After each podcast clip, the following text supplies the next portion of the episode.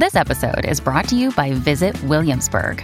In Williamsburg, Virginia, there's never too much of a good thing. Whether you're a foodie, a golfer, a history buff, a shopaholic, an outdoor enthusiast, or a thrill seeker, you'll find what you came for here and more. So ask yourself, what is it you want? Discover Williamsburg and plan your trip at visitwilliamsburg.com. When you need mealtime inspiration, it's worth shopping Kroger, where you'll find over 30,000 mouthwatering choices that excite your inner foodie. And no matter what tasty choice you make, you'll enjoy our everyday low prices, plus extra ways to save, like digital coupons worth over $600 each week. You can also save up to $1 off per gallon at the pump with fuel points. More savings and more inspiring flavors make shopping Kroger worth it every time. Kroger, fresh for everyone. Fuel restrictions apply. Comment se protéger du moustique tigre? Merci d'avoir posé la question. Originaire d'Asie, il est arrivé timidement en France en 2004. Depuis, le moustique tigre n'a cessé de conquérir de nouveaux territoires dans l'Hexagone. Il a déjà colonisé 71 départements sur 96 et ce n'est qu'un début, car il s'est très bien acclimaté à nos températures.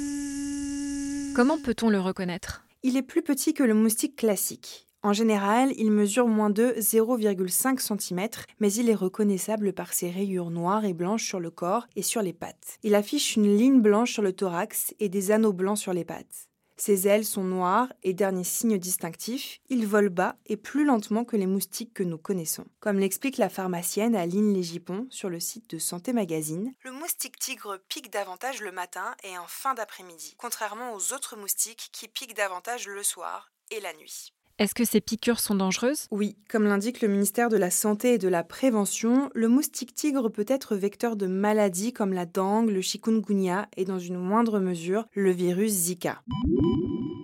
Il fait l'objet d'une surveillance renforcée pendant sa période d'activité en métropole de mai à novembre. L'année dernière, l'insecte a été à l'origine de 65 cas autochtones de dengue, principalement dans le sud de la France. C'est-à-dire que des patients qui n'avaient pas voyagé vers des zones où le virus circule l'ont contracté à cause d'un moustique lui-même contaminé par un voyageur. Je ne sais pas si vous connaissez Rangoon, mais au mois d'août, il y a 100% d'humidité dans l'air. Il y a des moustiques gros comme mon poing qui vous filent le panier. Mais abrégé, on va pas y passer deux ans Une inquiétude que l'entomologiste Didier Fontenil nuance dans les pages du Parisien. Si dans les territoires ultramarins, le moustique tigre transmet beaucoup de virus, il reste pour le moment en métropole un insecte essentiellement nuisant, mais cela pourrait changer dans les années qui viennent.